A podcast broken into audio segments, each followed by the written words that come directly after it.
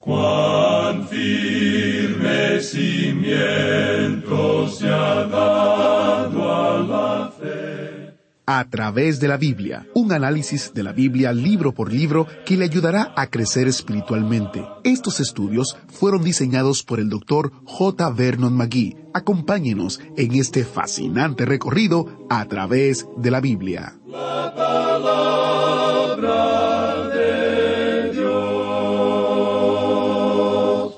Bienvenidos a través de la Biblia, el programa donde conocemos a Dios en su palabra. Soy su anfitrión, Heiel Ortiz.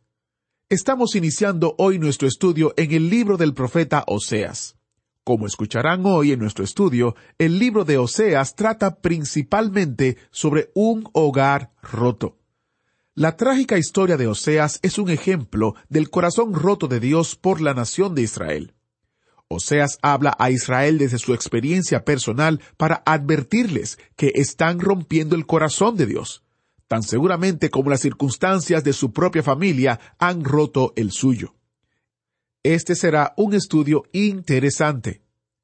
Como estamos comenzando nuestro estudio, es un buen momento para suscribirse o descargar las notas y bosquejos, un recurso útil para su estudio de la palabra de Dios con nosotros que está disponible gratuitamente en a través de la Biblia.org barra notas.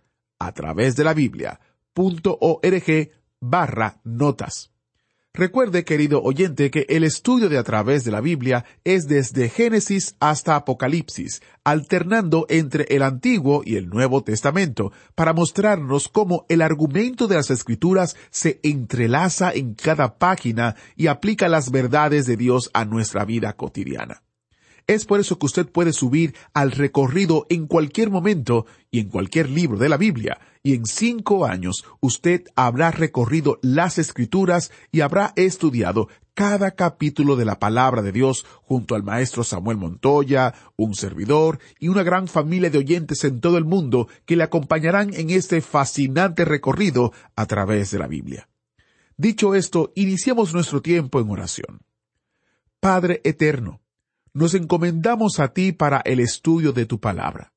Te pedimos la guía y la dirección del Espíritu Santo mientras iniciamos este recorrido en el libro de Oseas.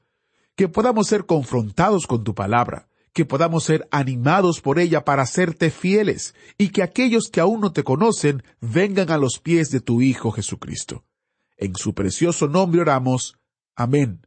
Con nosotros, nuestro Maestro Samuel Montoya, y el estudio bíblico de hoy. Comenzamos hoy, amigo oyente, nuestro estudio en el libro de Oseas. Oseas es el primero de una serie de doce libros a los cuales se les llama los profetas menores. A los profetas como Isaías, Jeremías, Ezequiel y Daniel se les llama los profetas mayores. Ahora, la razón que se da para llamarlos profetas menores es que son libros breves, y en su mayoría lo son, aunque en realidad Oseas es más largo que el libro de Daniel, es decir, tiene más capítulos que el libro de Daniel, de modo que esa no es en realidad una buena o válida distinción, y quisiéramos decir aquí mismo y ahora que los así llamados profetas menores no son menores en ninguna manera. Todos ellos han anotado sus goles. Cada uno de ellos es una estrella en sí mismo, en el mensaje que traen.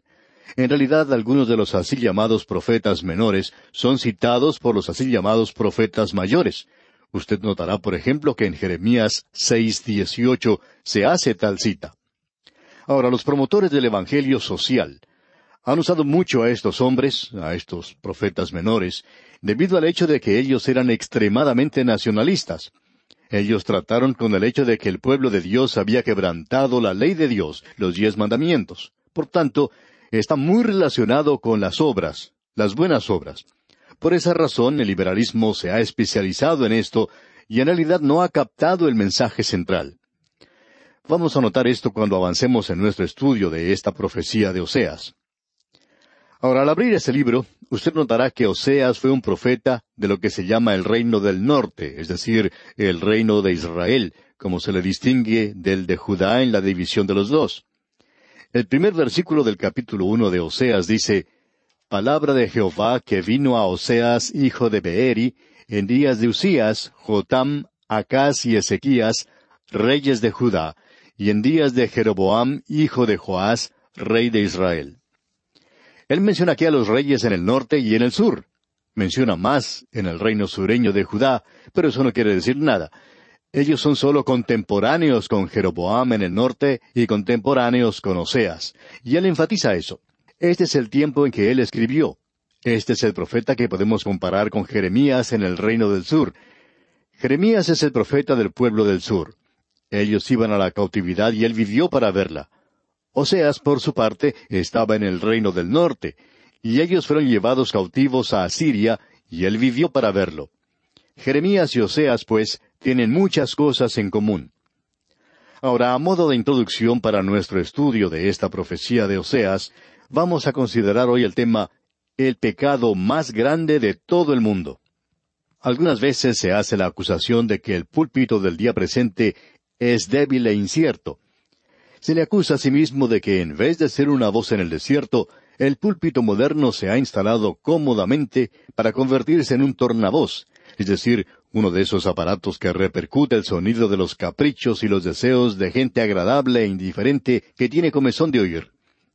Ahora, si los cargos son ciertos, y es probable que lo sean, entonces es porque el púlpito se muestra reticente a enfrentarse con los grandes eventos de la vida.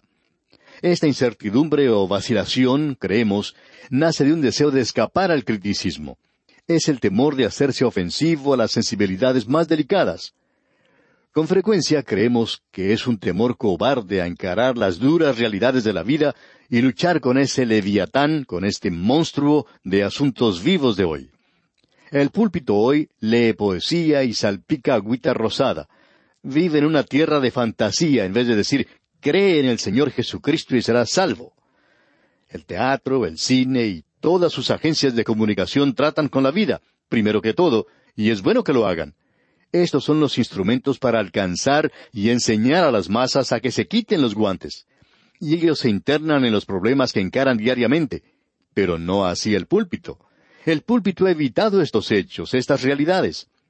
Al llegar a la profecía de Oseas, no podemos evitar el tratar con los problemas y hechos de la vida, porque esa es una historia que está tras los titulares de la profecía de Oseas. No es una historia hermosa, pero debemos entenderla si vamos a entender el mensaje de Oseas. Y esa historia que está tras la profecía de Oseas es la tragedia de un hogar roto, de un hogar destruido. Tenemos en este libro la experiencia personal de Oseas, y ese es el trasfondo de su mensaje. Él sale de un hogar roto, de un hogar destruido, para hablar a la nación con un corazón que está bastante quebrantado. Él sabía exactamente cómo se sentía Dios, porque así era como él se sentía. Ahora el hogar es la roca que sirve de fundamento a la sociedad, y siempre lo ha sido para cualquier pueblo. Dios lo dio al hombre sin tener en cuenta quiénes son o dónde están. Él lo dio al mismo comienzo, es la unidad más importante en la estructura social. Es para la sociedad lo que el átomo es para este universo. Se nos dice hoy que el humilde átomo es el bloque de construcción, la parte básica del universo.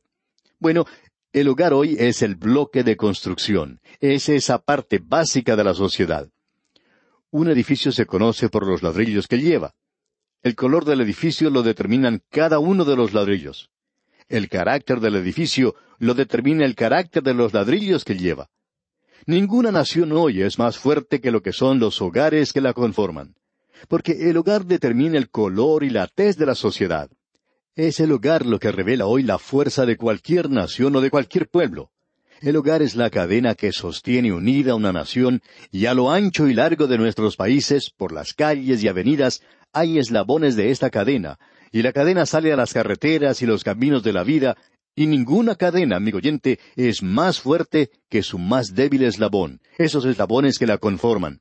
Esos eslabones son importantes. De modo que el hogar es la roca sólida que sirve de cimiento a cualquier sociedad y es el fundamento de la iglesia. El hogar es donde vivimos, nos movemos y tenemos nuestro ser. Es en el hogar donde somos nosotros mismos, nos vestimos física y psicológicamente cuando salimos. A veces nos arreglamos bastante bien cuando atravesamos la puerta del frente y salimos a la calle. Pero es dentro de las paredes del hogar donde nos quitamos nuestra máscara y somos en realidad nosotros mismos. Debido a la posición estratégica del hogar, Dios ha colocado alrededor de él ciertas defensas para protegerlo. Y Dios ha puesto alrededor del hogar ciertas marcas, ciertas tremendas defensas, cierta protección, ciertos baluartes para poder proteger aquello que es tan importante. Bueno, tras el hogar, Dios se ha movido y ha tenido mucho que decir en cuanto a aquello que es el baluarte del hogar, es decir, el matrimonio. Dios ha dado más atención a la institución del matrimonio que lo que ha dado a cualquier otra institución que hay en este mundo. La sociedad nunca hizo el matrimonio. La sociedad encontró el matrimonio. Dios fue quien hizo el matrimonio. Él fue quien lo dio a la humanidad y el matrimonio descansa sobre su directa palabra. Por tanto, lo que Dios juntó, no lo separa el hombre. Dios celebró la primera ceremonia matrimonial. Él entregó la primera novia. Él bendijo a la primera pareja. El matrimonio es más que meramente un contrato legal, es más que un arreglo económico, es más que solo una unión de dos seres que se aman mutuamente. Es un acto de Dios, descansa sobre su más alta autoridad. Muchos jóvenes hoy creen que todo lo que se necesita para casarse es tener un certificado del juzgado y un predicador. Y entonces ya todo está arreglado. Amigo oyente, si su matrimonio va a ser un éxito, Usted tiene que tener a Dios. Dios tendrá que hacerlo. De otro modo, ese matrimonio estará encaminado al final. Será un fracaso, se irá a pique. Dios ha dado un impelente a la raza humana para reproducirse dentro del marco del matrimonio. Y eso es lo que hace el hogar. Él dice que los dos serán una sola carne. Antes de que el hombre saliera del jardín de Edén, Dios le dio esta institución, y además de las pieles que Adán y Eva llevaban puestas, lo único que tenían era un certificado de matrimonio dado por Dios. Eso es todo. Esa es la única institución que salió del jardín del Edén. El matrimonio, amigo oyente, es una relación sagrada, es una unión santa. Recuerde usted que el apóstol Pablo en su primera epístola a los Corintios capítulo siete versículo treinta y seis dijo, No peca, que se case. El Nuevo Testamento resume la mente de Dios cuando dice en la epístola a los Hebreos, capítulo trece, versículo cuatro, honroso sea en todos el matrimonio. Por tanto, amigo oyente, el matrimonio no puede romperse por solo algún acto legal. No puede romperse por una simple explosión de mal genio. No puede romperse por voluntad propia. Personalmente creemos que hay solo dos actos por los cuales se rompe un matrimonio, es decir, un verdadero matrimonio. El primer acto es la muerte, por supuesto. Eso automáticamente corta la relación. El segundo acto es la infidelidad. La infidelidad ya sea de parte del hombre o de parte de la mujer. Eso rompe la relación en dos. Y en el Antiguo Testamento se debía tratar con el culpable de adulterio y en una de las maneras más rígidas que se puede imaginar. Nos preguntamos si usted ha notado eso alguna vez. Quisiéramos que usted notara primero en el libro de Levítico, capítulo veinte, versículo diez, la importancia que Dios da a esto. Allí leemos, Si un hombre cometiere adulterio con la mujer de su prójimo, el adúltero y la adúltera indefectiblemente serán muertos. Luego en Deuteronomio capítulo veintidós, versículo veintiuno leemos, Entonces la sacarán, es decir, a la joven, a la puerta de la casa de su padre, y la apedrearán los hombres de su ciudad, y morirán, por cuanto hizo vileza en Israel, fornicando en casa de su padre. Así quitarás el mal de en medio de ti. Ahora creemos que es necesario decir aquí unas pocas palabras a modo de explicación. En primer lugar, hay muchos cristianos celosos y estrictos hoy que se refieren al pasaje que tenemos en la epístola a los Romanos, capítulo siete, versículo dos, y sacan ese versículo completamente de su contexto. Permítame leerlo porque la mujer casada está sujeta por la ley al marido mientras esté vivo, pero si el marido muere, ella queda libre de la ley del marido. Y estos creyentes dicen, bueno, vea usted, mientras el marido viva, no hay nunca lugar para casarse otra vez. Usted debe colocarse de nuevo bajo la ley y debe recordar que bajo la ley, el miembro infiel de un matrimonio no estaba vivo. Estaba por allí en alguna parte buscando florecitas debajo de un montón de piedras. Si esto, amigo oyente, se ejecutara en nuestros países hoy, no podríamos tener calles ni avenidas en nuestras ciudades porque no habría lugar para ellas. No podríamos movilizarnos por la cantidad de montones de piedras que habría. Es que, amigo oyente, en el Antiguo Testamento la parte que era culpable era apedreada hasta la muerte, de modo que no quedaba viva. Pero hoy no hacemos eso, hoy tenemos un arreglo diferente. Y no estamos seguros, pero puede ser que lo que el apóstol Pablo expresa en su primera epístola a los Corintios capítulo siete, en el caso en que uno de los cónyuges es creyente y el otro no es creyente, es que el que se aparta del creyente es el infiel. Ahora, en segundo lugar, notamos que hay algo aquí que necesita un poco de amplificación. Al juzgar el pasaje que leímos en Deuteronomio dice, si la joven es culpable. Y quizá alguien diga, pero ¿por qué se señala a la mujer? ¿No es el hombre culpable también? Sí, amigo oyente, pero hay dos cosas que usted necesita tomar en cuenta.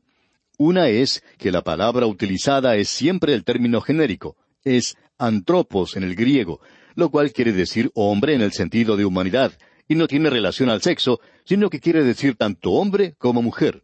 Y lo mismo ocurre en la terminología legal. Quizá usted haya notado que en algunas partes al elaborar un contrato dice, refiriéndose a una de las partes, que si él hace eso, o si él promete aquello, o si él concuerda con esto o aquello, en fin. Pues bien, algunas veces ese él resulta ser ella, pero ante la ley, ella es él. Y esa es la forma en que la ley contempla esto. De modo que esa es la forma en que el término es usado aquí para cualquiera de los dos. Y también usted debe recordar que estos son cuadros en el Antiguo Testamento de Cristo y la Iglesia. Y Él nunca es culpable. La Iglesia lo es. De manera que cuando usted considera estas figuras, estos cuadros, creemos que usted puede entender esto y verlo más claro. Ahora, por otra parte, eso no quiere decir que no haya una diferencia. No creemos que la Escritura en sí enseñe una norma doble, pero creemos que enseña una norma diferente. Si usted no cree que hoy tenemos eso, simplemente vaya a cualquier almacén. Usted verá que no puede comprar ropa para hombre en la sección para las damas. Así es que ellos hacen una distinción. Si usted va al hospital, ellos tienen un pabellón para hombres y un pabellón para mujeres. Por doquiera que usted vaya en esta vida hoy, se hace esa distinción. Y la Escritura también hace esa distinción. Personalmente creemos que una mujer es más fina, más delicada que un hombre. Esa es la razón por la cual cuando ella se vuelve mala, se vuelve peor. Cuando mi reloj se daña, lo llevo a un técnico, pero cuando se trata de mi automóvil, lo llevo a otro técnico, porque ellos son diferentes. Y una mujer es diferente a un hombre. Fue hecha más fina, más delicada que un hombre. Usted y yo hemos visto que hay niños que se sobreponen a las desventajas de haber tenido un padre que no supo ser buen padre, pero nunca hemos visto que haya niños que se sobrepongan a las desventajas de haber tenido una mala madre. La madre es el centro del hogar. Hace algún tiempo se le preguntó a una mujer si podía aceptar una posición en una iglesia, y ella rehusó hacerlo, presentando esta razón. Soy una misionera en una sala cuna, y allí hay tres pares de ojitos que me están mirando, y yo deseo dirigirlos hacia Dios. Permítanos decir, amigo oyente, que Dios puso a la mujer en el hogar y la hizo muy importante en ese lugar. Tal vez podamos aclarar esto un poco más, citando la definición que alguien hizo sobre lo que es una niña creemos que esta es una de las cosas más hermosas que se haya compuesto. Dice así, Las niñitas son las cosas más bellas que le ocurre a la gente. Nacen con un poquito de resplandor angelical en ellas, y aun cuando se desgasta algunas veces, siempre queda lo suficiente como para llegar a su corazón. Aunque se sienten en el barro, o viertan lágrimas de enojo, o desfilen por la calle en los mejores vestidos de mamá, una niñita puede ser con más frecuencia más dulce y mejor que nadie más en el mundo. Ella puede sacudirse, zapatear y hacer toda clase de ruidos hasta alterarle los nervios a uno. Con todo, apenas uno abre la boca, ella se para allí, reservada, con esa mirada especial en los ojos. Una niña es inocencia jugando en el barro, belleza parándose en la cabeza, y maternidad arrastrando a una muñeca por los pies. Dios le pide prestado a muchas criaturas para hacer a una niñita, él usa el trino de un ave, el chillido de un cerdo, la terquedad de una mula, las travesuras de un mono, la agilidad de un saltamontes, la curiosidad de un gato, la astucia de una zorra, la suavidad de un gatito, y para concluir, le agrega la misteriosa mente de una mujer. A una niñita le gustan los zapatos nuevos, los vestidos de fiesta, los animales pequeños, las muñecas, la fantasía, los helados, el maquillaje, el ir de visita, las fiestas de té y un muchacho. No le interesan mucho los visitantes o los muchachos en general, o los perros grandes, o que le ayudan a bajarse, o las sillas derechas, o las verduras, o los vestidos para la nieve, o el quedarse en el patio del frente. Ella habla más alto cuando uno está pensando, se ve más hermosa cuando se le provoca, está más ocupada a la hora de acostarse, se queda más quieta cuando uno quiere mostrar que ella sabe algo, actúa con más coquetería cuando no debe en lo absoluto agotar la bondad de uno.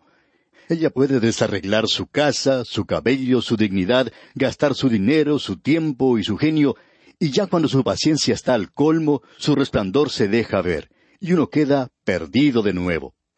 Sí, ella es un tormento que destroza los nervios, un paquetito ruidoso de travesura.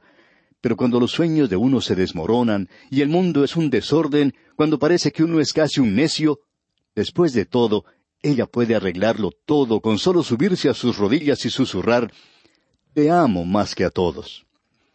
Hermoso, ¿no le parece, amigo oyente?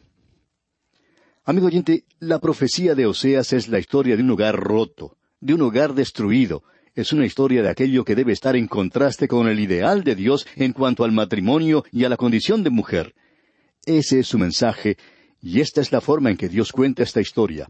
Ahora ya estamos preparados para mirar a esta historia aquí en el libro de Oseas. Y aquí vamos a detenernos por hoy, amigo oyente. Le sugerimos leer todo el primer capítulo de este interesante libro de Oseas para estar mejor informado de lo que diremos en nuestro próximo estudio. Que el Señor le bendiga es nuestra ferviente oración. Muchas gracias a el maestro Samuel Montoya por guiarnos y dirigirnos en el estudio bíblico de hoy. Este fue un inicio interesante que seguiremos en el próximo episodio, así que no se lo pierda y manténgase con nosotros. Usted puede invitar a otros a unirse a nosotros en este recorrido compartiendo con ellos los estudios en las diferentes plataformas disponibles, incluyendo donde usted lo está escuchando ahora mismo. Si usted necesita tener links específicos y directos o quizás conocer todas las opciones disponibles, visite a través de la biblia.org barra escuchar. A través de la biblia.org barra escuchar para tener todos los detalles. Y si desea compartir su testimonio con nosotros, escríbanos un correo a atv@transmundial.org. atv@transmundial.org .org o en nuestro sitio web a través de la biblia.org barra testimonio. A través de la biblia.org barra testimonio y hace clic en la foto que le invita a compartir su testimonio con nosotros. Y de esa manera podemos celebrar junto a usted lo que Dios ha hecho en su vida a través del estudio de la palabra de Dios. Si Dios lo permite, mañana continuaremos en la introducción del libro de Oseas le invito a que no se lo pierda. Le invito a que esté atento y a que se prepare para nuestro estudio en la palabra del Señor. Pasaremos un tiempo aprendiendo un poco más de este profeta y su interesante vida y cosas que podemos ir aplicando a la nuestra. Recuerde que tiene detalles y recursos en nuestro sitio web a través de la biblia.org y hace clic en los diferentes enlaces que tenemos disponible que le brindarán a usted una gran variedad de recursos e información útil para su crecimiento espiritual. Agradecemos que nos acompañara en el estudio de hoy. Le invitamos a que visite nuestro sitio en Internet a través de la biblia.org. Ahí puede suscribirse para recibir las notas y bosquejos de lo que estamos estudiando y noticias del ministerio. También encontrará la variedad de libros y materiales gratuitos que tenemos para usted. El sitio es a través de la biblia.org. Todo lo que hacemos es posible gracias al Señor y a personas como usted que se unen a nosotros en la obra de llevar la palabra entera al mundo entero. A través de la Biblia es una producción de Radio Transmundial.